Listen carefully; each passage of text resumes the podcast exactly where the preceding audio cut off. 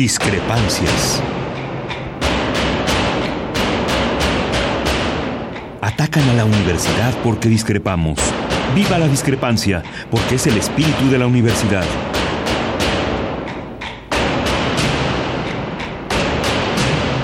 Martes de Discrepancias. Conduce Miguel Ángel Velázquez.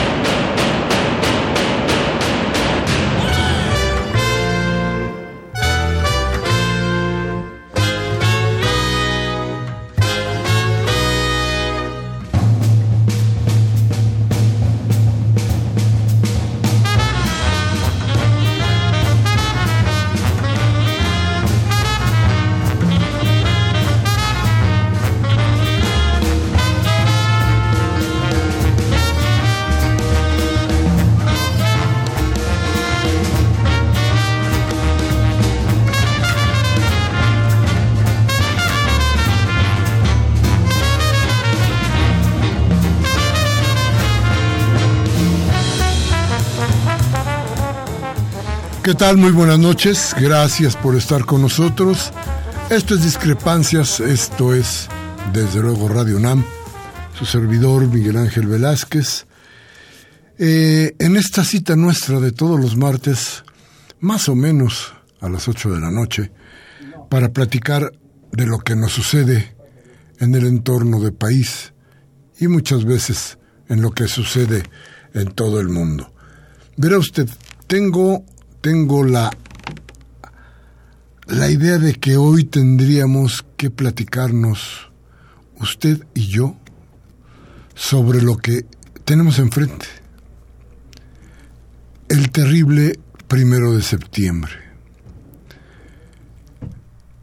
Esto que el protocolo mexicano o la política la mexicana llama el informe de gobierno, que durante muchos años no fue más que una celebración para el presidente en turno y que hoy es el recordatorio, la visualización del horror de los gobiernos, de los gobiernos neoliberales que han ido hundiendo al país poco a poco.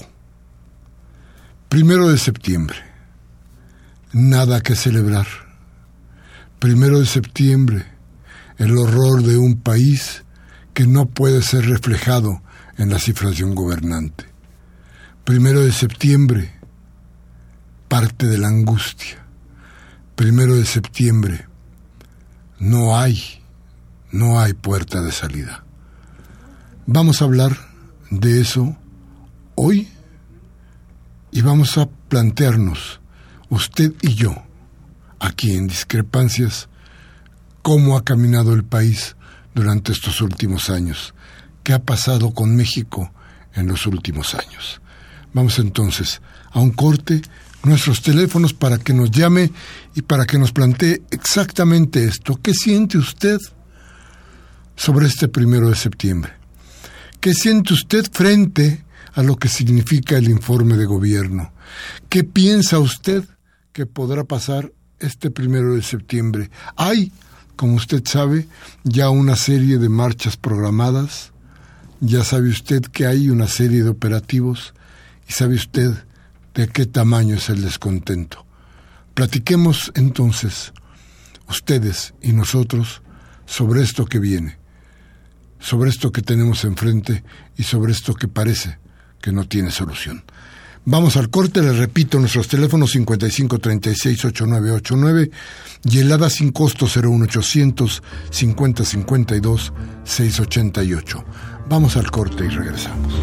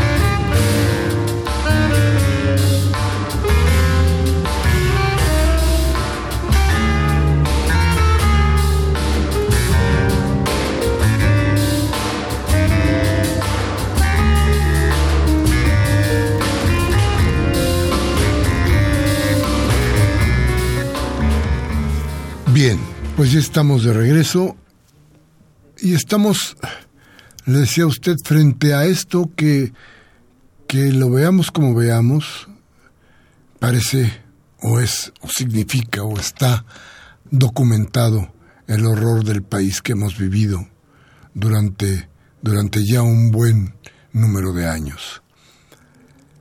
Mire usted, cada sexenio el horror ha ido aumentando. En lo económico cada día estamos peor. ¿Usted cómo se siente en lo económico? Ya ahorita hablaremos de las cifras, pero ¿cómo se siente usted en lo económico? ¿Y en la seguridad? ¿Se siente usted seguro en la calle? ¿Está usted acostumbrado a voltear para todos lados para ver si no le siguen? ¿Si no hay un loco con una pistola a un lado?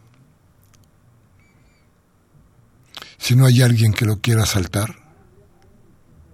¿Si no hay alguien que quiera cambiar su vida por la de usted?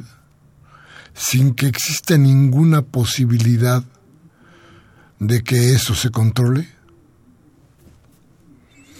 Primero de septiembre. Las cifras no nos dejan mentir. Los conflictos están a la orden del día. No basta con que la parte norte de México esté incendiada por la guerra contra el narcotráfico.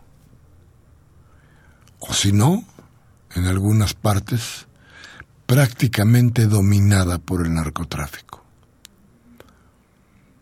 No importa pues que Michoacán, Guerrero, Oaxaca, estas entidades sufran el azote de quienes pretenden sobrevivir a esta terrible crisis del país envenenando gente con droga, tratando de sacar dinero no del empleo lícito, sino de una guerra constante en la que solamente pierde el pueblo. Estas son parte de lo que estamos viviendo. Me, me, da mucho coraje enfrentarme a los anuncios, a la propaganda del gobierno en la que habla de las buenas noticias. Es tanto el grado del cinismo que ahora resulta que las cosas que por obligación tiene que hacer un gobierno, que tiene que dotar a la gente de educación, de trabajo, esas cosas que está obligado un gobierno a cumplir, ahora resulta que eso parece extraordinario. Y tenemos que felicitarlos porque les dan lo que la ley obliga a que se dé. Esto no es posible, no debería ser posible. Y sin embargo, en esta era del cinismo abierto, del cinismo sin fronteras, es posible.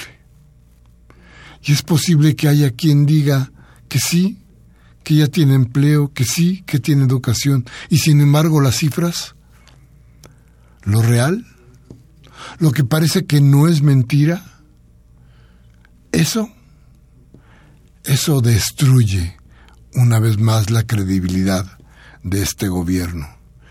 Este gobierno que no ha logrado legitimarse, este gobierno que no ha logrado de ninguna manera tener credibilidad y que todos los días, todos los días se enfrenta a un nuevo desmentido.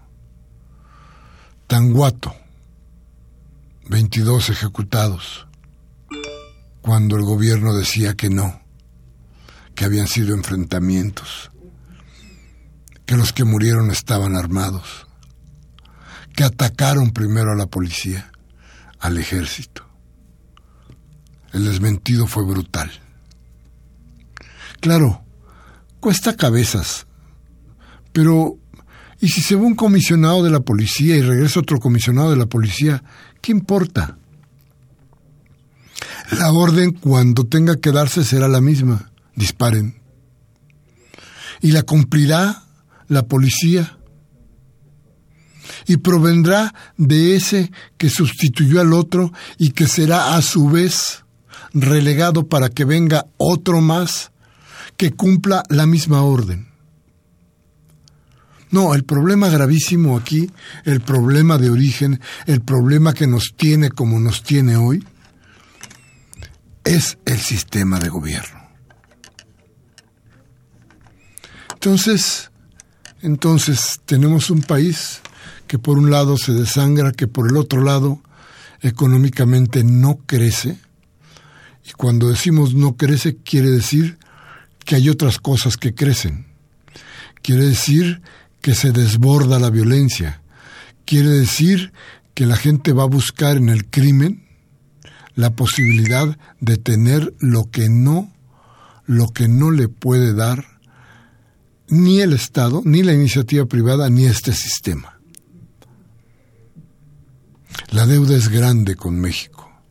La, deuda de todos ellos es grandísima para con sus pobladores.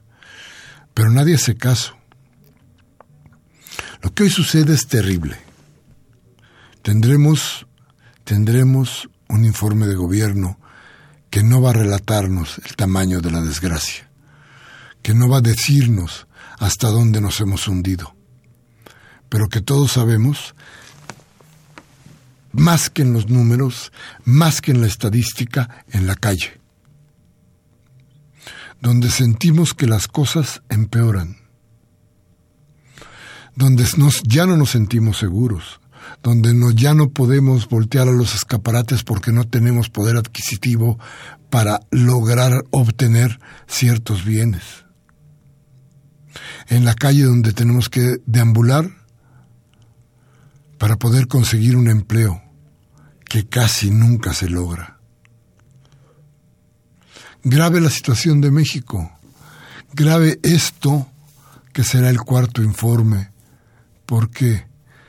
Porque no nos permite ver luz al final del puente, al final del túnel, perdón. En fin, vamos después entonces ahora a conocer algunas cifras, algunos datos duros de lo que significa este gobierno y de cómo nos hemos ido hundiendo. Pero antes, vamos a un corte, regresamos nuestros teléfonos 5536 8989 y helada sin costo 01800 5052 688. Regresamos.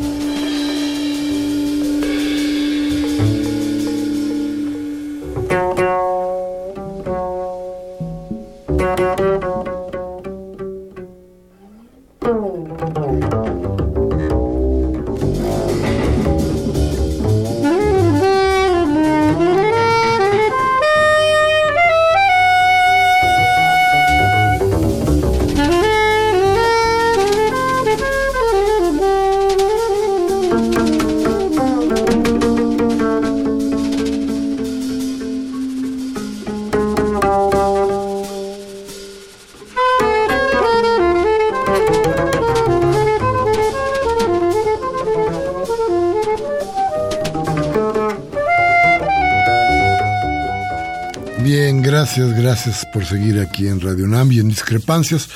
Repito, nuestros teléfonos 5536-8989 y el A sin costo 01800 5052 688. Bueno, a ver, vamos a hacer un recorrido, un recorrido rápido, muy sucinto, sobre lo que ha pasado con la economía mexicana durante los años del panismo y este año el año, el año de qué? De Peña Nieto. Vamos a ver cómo estuvo. Fíjese usted que Fox endeuda al país más o menos un 20% más de lo que tenía en 2005. Esto significa 205 billones de pesos lo lleva al 30.3% del PIB. Así más o menos lo recibió, pero nos endeudó más, aunque, aunque bajó por poder adquisitivo y otras cuestiones, 28.8% del PIB la deuda, que de todas maneras significó en términos reales 1.1 billones, billones, billones de pesos más. Ya empezábamos a ver que la desgracia iba a crecer. Veníamos, pues, veníamos de qué? Pues veníamos de Cedillo, de Salinas, del error de diciembre, de la quita de tres ceros, de todo este horror que significa el neoliberalismo, apoderado de las finanzas y del país. Y después de Fox, para que tuviéramos claro hacia dónde íbamos, llegó Calderón y aumentó la deuda en más de 2.5 billones, billones de pesos. Y la dejó en, fíjese usted nada más, en el 36.4% del PIB. La deuda la aumenta en 2.5 y esta llega a ser de 5.9% mayor a lo que tenía, que significa el 36.4% del, del PIB.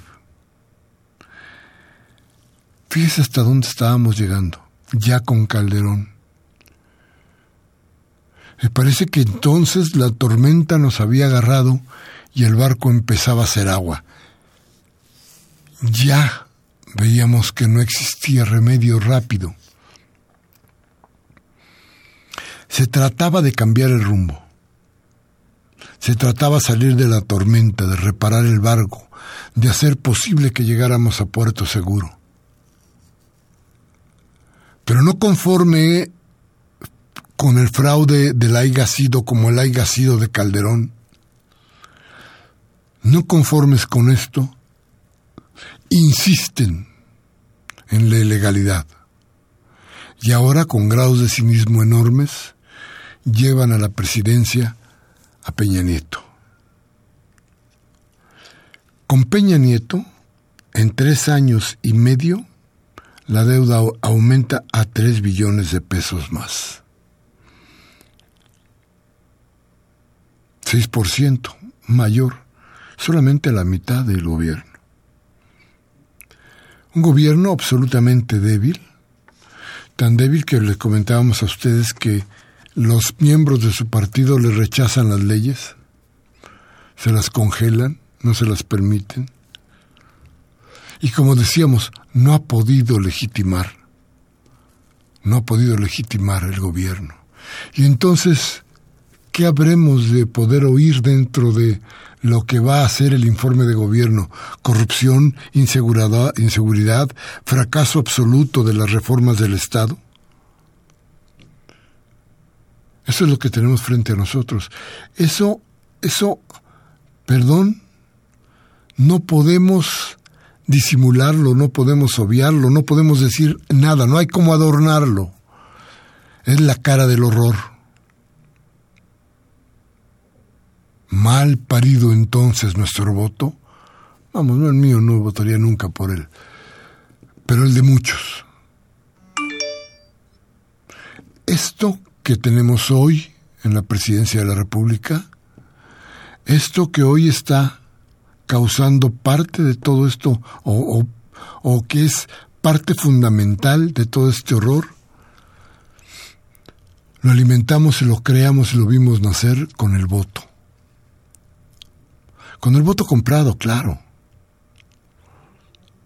Con el voto que no le iba a servir más que para para eso, para jugar un chanchullo y ganar la presidencia como diera lugar. No, no pudimos caer, no pudimos cambiar el rumbo. Los votos fueron insuficientes. La compra de las voluntades fue mucho mayor. Claro que usted lo sabe, se lo han platicado sus amigos de cuánto les ofrecieron, se las ha platicado el vecino. Usted mismo en algún momento pudo haber, haber sido, lo, trataron de seducir con alguna, algún dinero para que vendiera su voto. Pero aún así debemos estar claros con que esto que hoy nos gobierna es producto del voto, del voto mal parido si usted quiere, pero al final de cuentas del voto. Tenemos que hacer toda una reflexión sobre esto. ¿Qué significa y a dónde va el voto? Porque resulta que hoy, hoy el voto para quien gobierna no significa absolutamente nada. El caso es clarísimo. Se vota por la izquierda y se gobierna por la derecha. Se vota por la derecha y, bueno, y se gobierna por la derecha. no hay remedio. Parece que no hay remedio. A ver, pero el asunto es, ¿tendríamos que hacer vinculante nuestro voto con la acción de gobierno? Es decir, no deberíamos de permitir más desviaciones. Si el voto indica este es el camino, ese es el camino que debe seguir el gobernante. Y si no lo sigue, debería ser sujeto a revocación de mandato, porque entonces se está haciendo un fraude al sufragante, al voto, a la urna, a la elección. Y mire usted, sin voto no hay elecciones y sin elecciones no hay democracia. Y si el voto está viciado, si el voto está mal parido, la democracia, la democracia es una porquería. Vamos a un corte y vamos a regresar de inmediato para continuar con este análisis entre ustedes y nosotros. Le agradezco su presencia. Regresamos.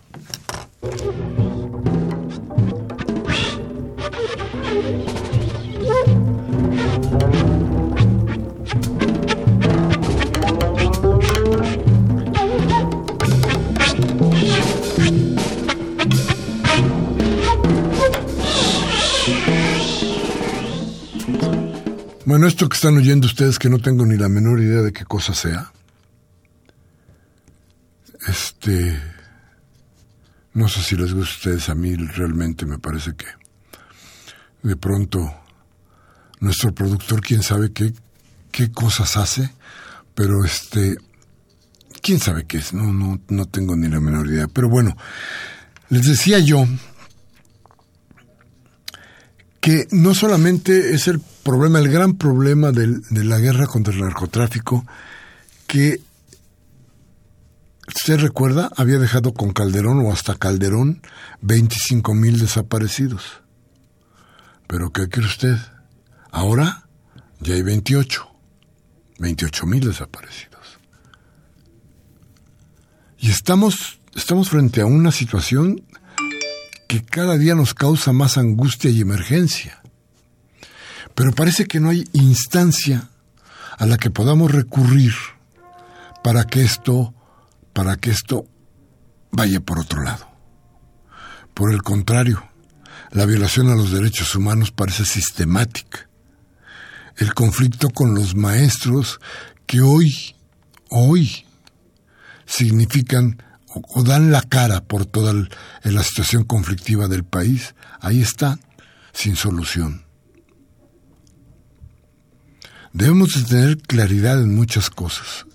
Y una de ellas es que realmente el conflicto de los maestros que ha crecido como, como yo creo que no esperaban jamás en el gobierno y que se ha sostenido pese a todo, pese a Nuño, por ejemplo, el secretario de Educación, Ahí está y significa es. Yo creo que la parte de la conflictiva que vive México. Así, ¿eh? Con la respuesta dura.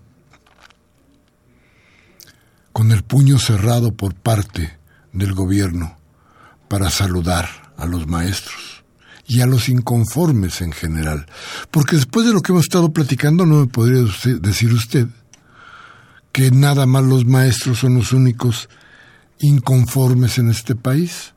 Fíjese, hoy hay 2.009 quejas ante la Comisión Interamericana de Derechos Humanos. Son 429, 423 más de las que se acumuló, que acumularon en el periodo de Calderón. Bueno, ahí fueron veintitantas mil, ¿no? Pero fueron, perdón, fueron más de cerca de 2.000 y las que hay ahora son un aumento que podría ser marginal después de todas las que hubo con Calderón.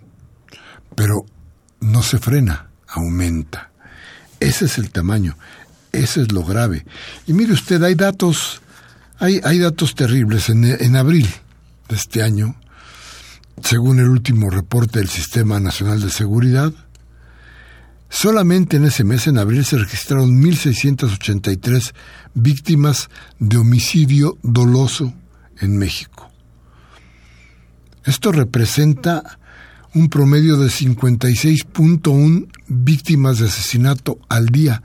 Ojo, 56.1 víctimas de crimen al día, de asesinato al día. Y este dato supera al récord el récord que ya se había establecido en marzo, que era de 55.8. Y al de febrero, que era 55.5 y enero que apenas eran 50. Fíjese usted cómo ha ido progresando el, el asesinato, la violencia. Y lo peor es que no hay remedio, no parece haber remedio, por una razón simple, simplísima. El asunto de la economía no funciona. No funciona para nada ninguno ¿cómo le diré? Ninguno de los bloques de contención que deberían de tener los gobiernos para estos casos. Por el contrario, se agudizan. La falta de empleo, la devaluación, los aumentos a cosas como la gasolina. Mañana, pasado mañana, perdón, el primero de diciembre, junto con el gobierno, tendrá usted que pagar más por la gasolina tendrá que se tendrá que pagar más en las industrias por el servicio eléctrico. Y todos nosotros tendremos que pagar más por cada una de las cosas que vayamos a consumir.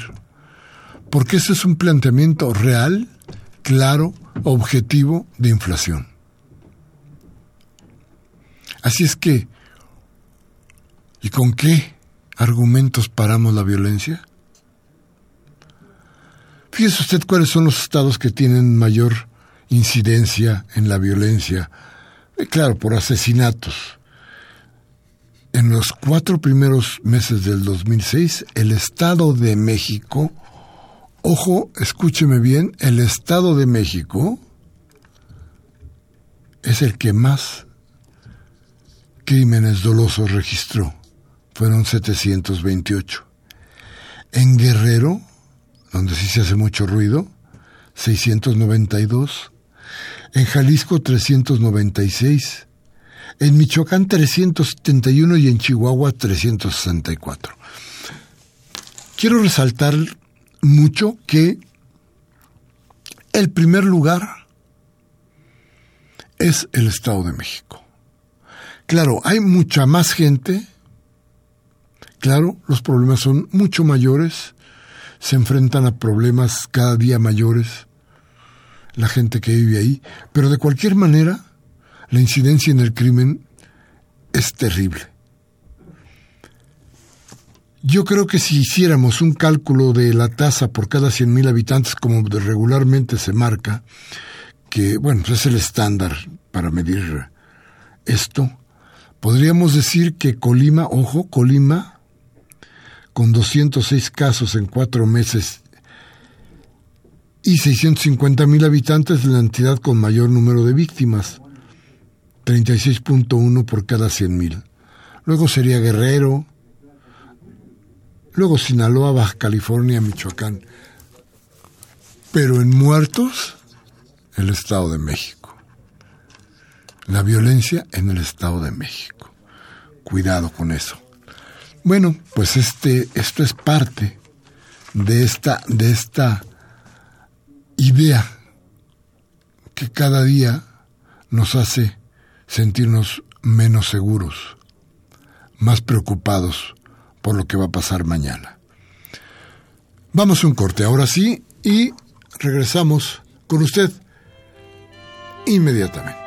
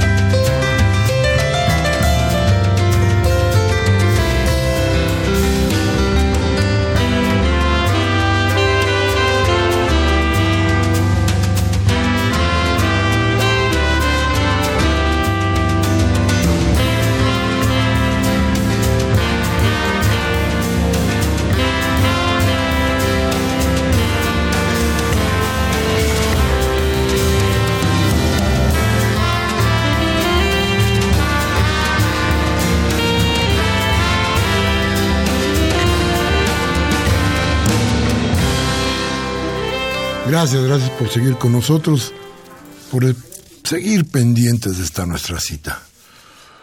Pero déjeme platicarle de otros mexicanos, otros mexicanos que sí van a, a ver el informe. Yo no sé si con alegría ni preocupación, pero yo creo que quitados de la pena cuando menos. Mire usted,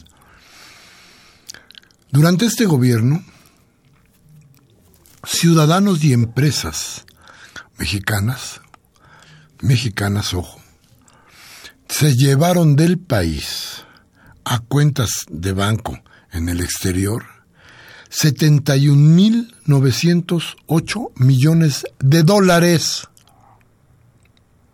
Ahí le va. 71.980 millones de dólares.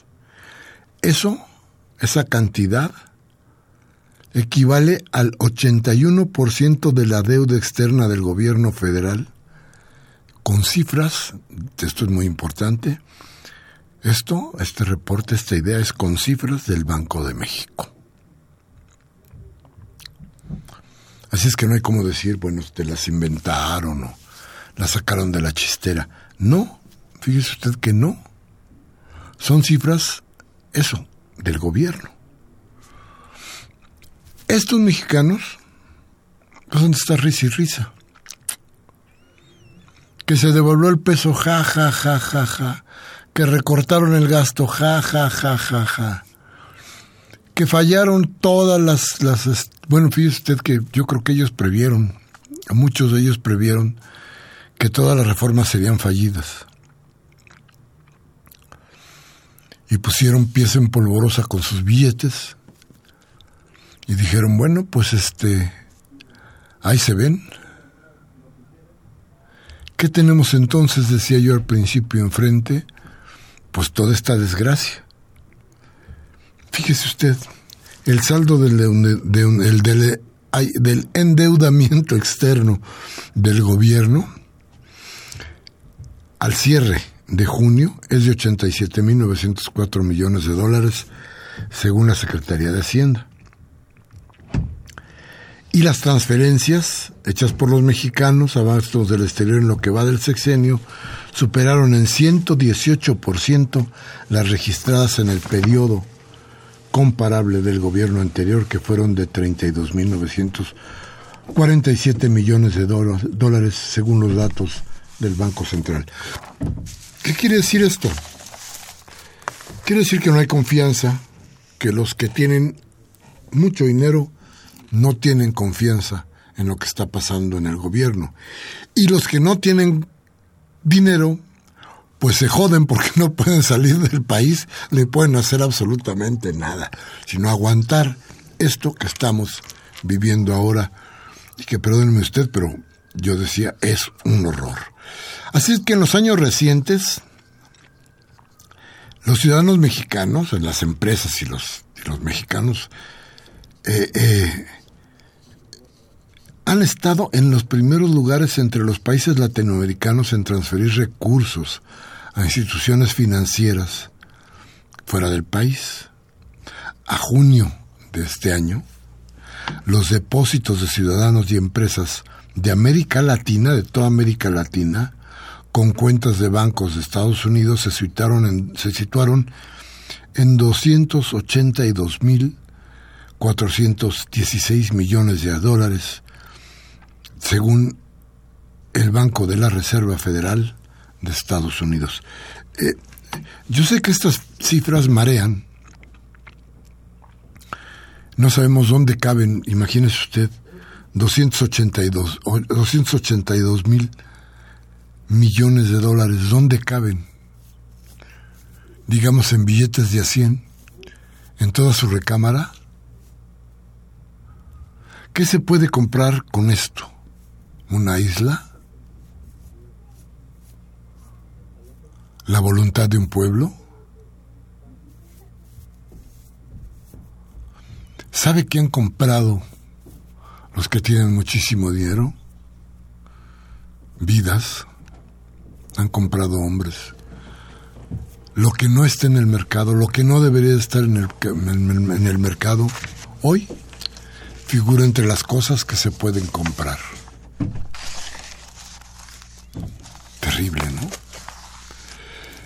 Pero en fin, decía yo que de la, de la suma que ya les estábamos platicando de, de los 282 mil, los mexicanos están a la cabeza con 87 mil 948 millones de dólares y seguido por los brasileños con 65 mil 928 millones de dólares y luego los chilenos. Son los flujos que se han enviado a bancos en extranjeros, no solo en Estados Unidos, en todos estos años, sino que este eh, tienen que ver, decía yo, que este, corresponden solamente a lo que se ha enviado a los bancos en el extranjero. Pero en los años recientes la transferencia de recursos de los mexicanos refleja el mayor número de empresas que realizan operaciones fuera del país y los flujos de comercio, aunque también una tendencia creciente a mantener activos financieros fuera del país. Ahí le va otro dato. Entre 2001 y 2004, los primeros cuatro años de gobierno de Fox, las transferencias hechas por ciudadanos mexicanos a bancos extranjeros fueron de 4.053 millones de dólares, según las cifras del Banco de México. Así es que usted haga las comparaciones para que vea hasta dónde, hasta dónde vamos. Bien, vamos a un corte, regresamos de inmediato, teléfono 5536-8989, Lada sin costo 01800 5052 688. Regresamos.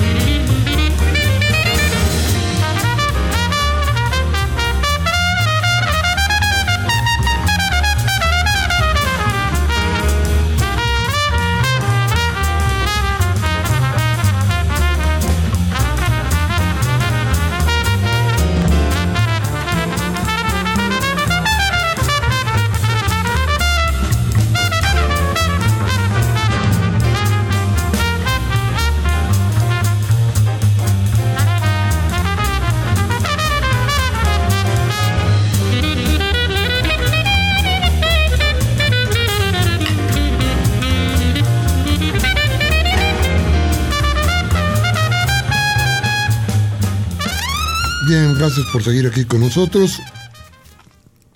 Y a ver,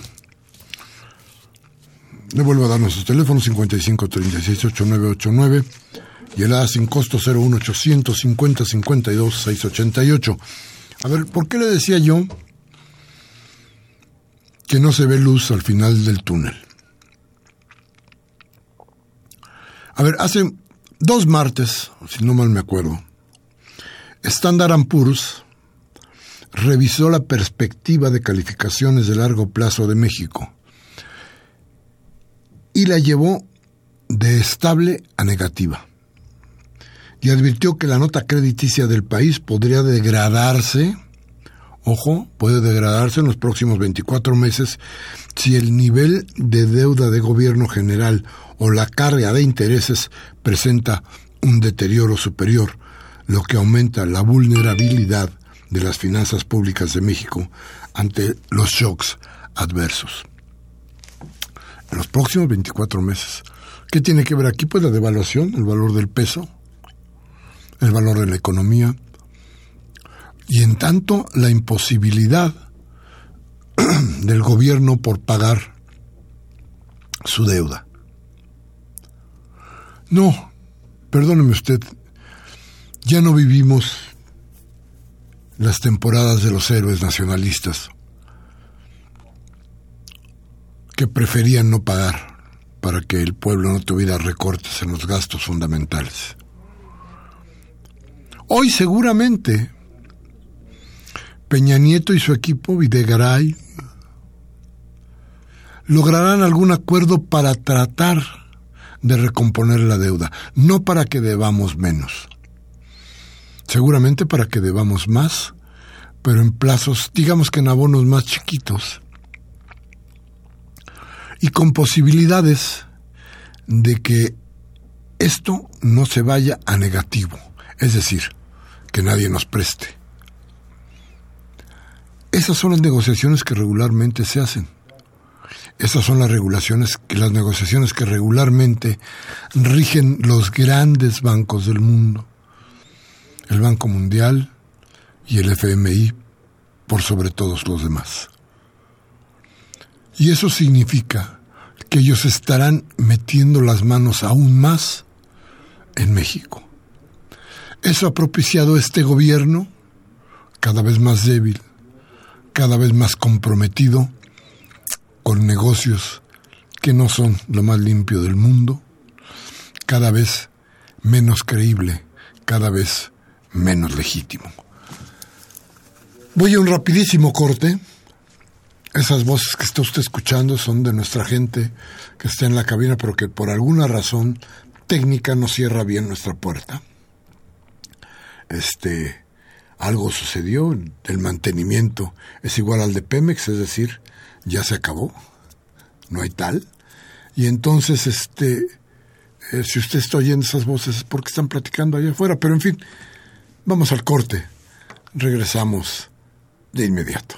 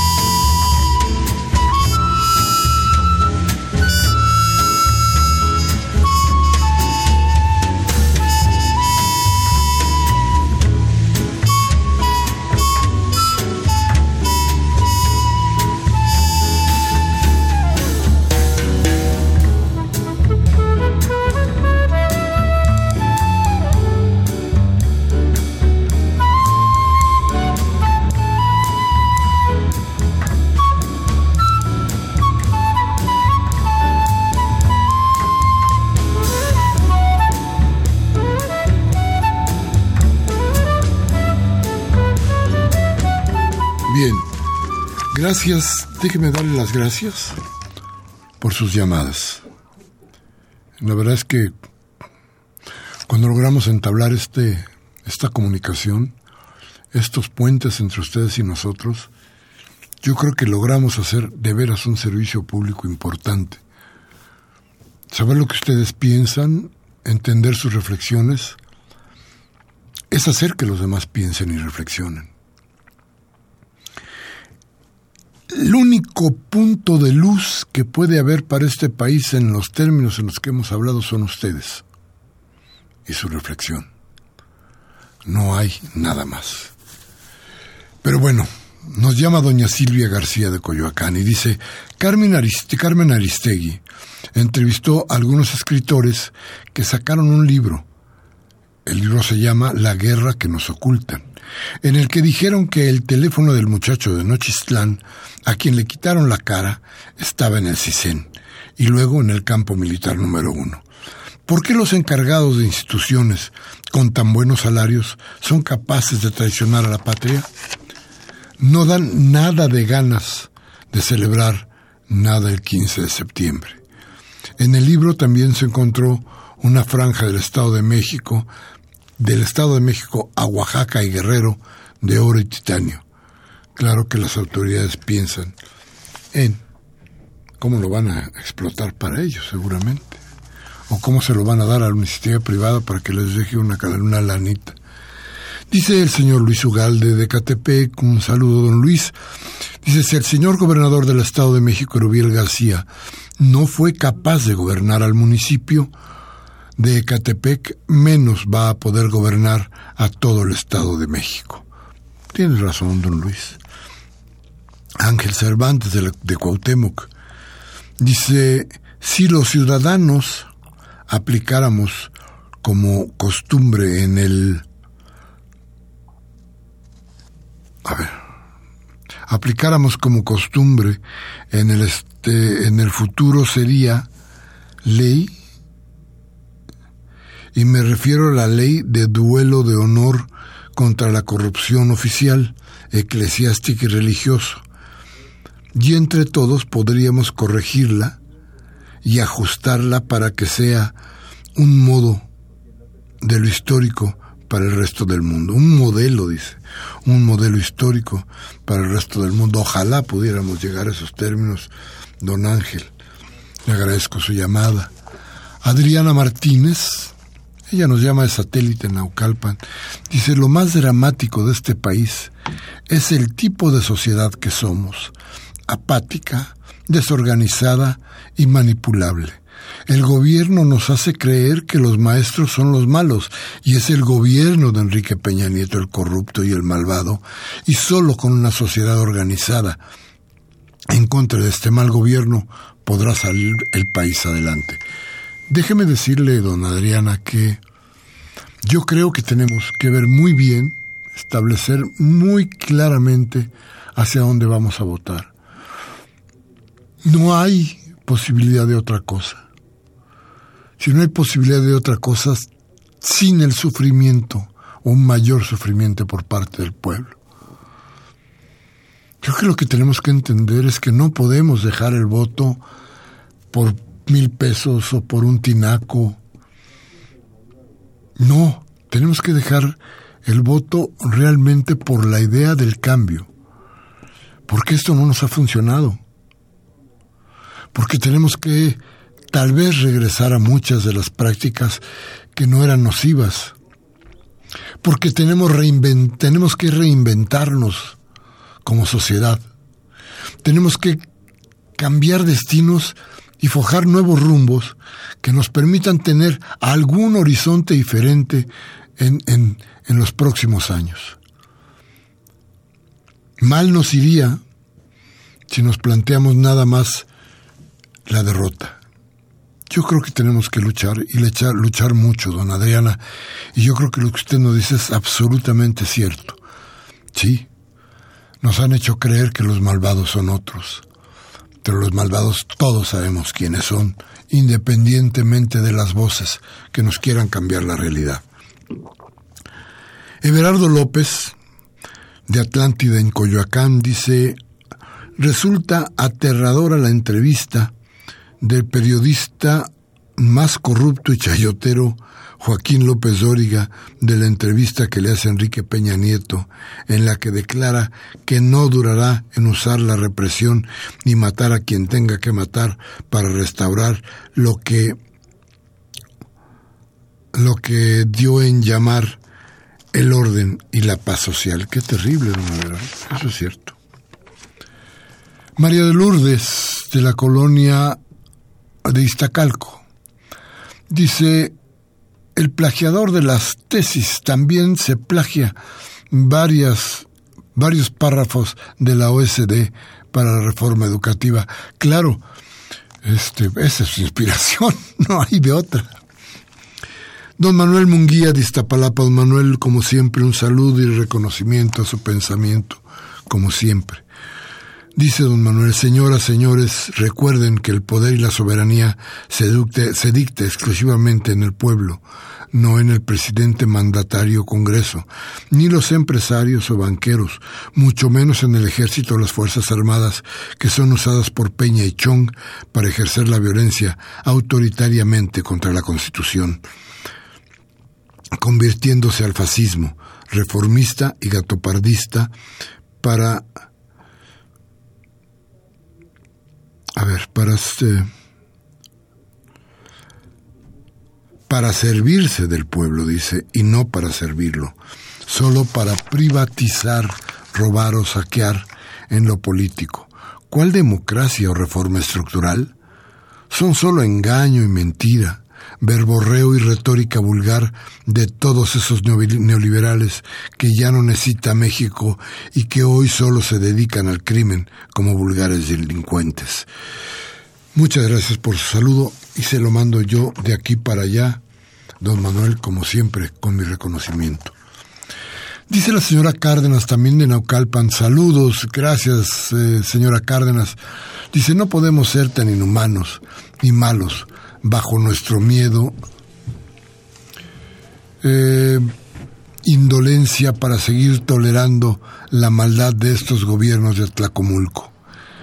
El jueves habrá marcha para exigir que se le quite el cargo a Enrique Peña Nieto. Saldrá desde la Cámara de Diputados. Parece que tenemos un problema. Enrique Peña Nieto no compró la presidencia. Fue un fraude gigantesco. Hubo un padrón falso de más de 7 millones. La información la difundió el FBI y le restaron a Josefina y a AMLO, quienes tuvieron cuando mucho medio millón y medio. Peña llegó por un fraude, dice la señora Cárdenas. Muy bien, señora Cárdenas, como siempre le mando un abrazo. El señor Gabriel Campos de Benito Juárez dice pobreza material y pobreza ideológica los anuncios mediáticos del presumido cuarto informe de gobierno, como dice de gobierno, nos informará también si hizo su tesis truncada, trucada, que es discípulo de la Universidad Panamericana, los dueños son del Opus Dei. Esa clase de, clase de alumnos forjan, igual que Televisa, los crea para que tengamos más ignorancia, pobreza, endeudamiento en todos los aspectos. Y luego dice, las cosas buenas no se cuentan. ¿Por qué no mejor dice en cuanto asciende, en cuanto asciende su a cuánto asciende su fortuna personal igual que la de su gabinete? ¿Hasta cuándo soportaremos viéndolo en radio y televisión, internet y periódicos? ¿Acaso está en campaña? Saludos al equipo, nos manda decir don Gabriel Campos. Rubén Pinto de Catepec dice, ¿cuánto les habrán pagado a los 300 bobos que la van a hacer de patiños en la reunión con Peña Nieto? Seguramente ya han de estar alineados, dice don Rubén Pinto. Máximo García de Venustiano Carranza, gracias por sus saludos, dice lo mejor que existe en el cuadrante. Gracias, gracias, don Máximo. Dice, pido a los jueces de la Suprema Corte de Justicia, en nombre de la A, patria que den su fallo a favor del magisterio. Solicito a los senadores dar apoyo total a los maestros y a los radioescuchas a apagar a los maestros en bien de la patria, a apoyar a los maestros en bien de la patria. Ramón Méndez de la Agrícola, felicidades, pero eh, dice que están bastante inconformes, dice don Román Méndez, se necesita hacer algo y movilizarse todavía más para, para que económicamente a la Ciudad de México y ni prepárense para represión por parte del ejército, pero hay que hacer algo. La señora Servín, señora Servín, un beso de San Rafael, ella nos dice, qué gusto escuchar, gracias. Dice, ¿qué podemos hacer nosotros, aunque sea que nos den un violín para acompañar con música nuestra tragedia? Le pondremos un tango para la próxima. Doña Adela Sánchez López Escaposalco, gracias por sus saludos. Dice, no estoy de acuerdo con la opinión del maestro. Somos gente sin criterio. Nos debemos, nos dejamos manipular. No tenemos un plan de vida. Nos traicionamos a nosotros mismos. No sabemos llegar a un, a un que final será, a un fin determinado. Quiero decirle, doña Adela, que hay que seguir luchando. Karen Dam, un abrazo, doña Karen, un informe debería decir lo siguiente, todas las áreas de gobierno son un desastre, una completa, hay una completa gobernabilidad, debería largarse Peña Nieto. Y nos dice Agustín Mondragón de Centro Histórico, la política de Enrique Peña Nieto ha destrozado la economía de la nación al desmantelar los laboratorios de vacunas, privatizar los servicios médicos del IMSS y del ISTE, seguir desmantelando el campo y permitir a las empresas transnacionales a través de filiales en San Quintín violen los derechos de los campesinos que ahí trabajan. Es tiempo de que los mexicanos nos organicemos y pidamos la renuncia en masa para que este neoliberalismo salga de México y la renuncia de Enrique Peña Nieto por seguir desmantelando nuestra economía, llamando a un esclavismo económico y político. Gracias a Leonor Castillo, le mando un abrazo. Muchas gracias. Se nos acabó el tiempo. Muchas gracias a usted. Perdóneme por las llamadas que no están, no pudimos pasar, ya, ya no tenemos tiempo.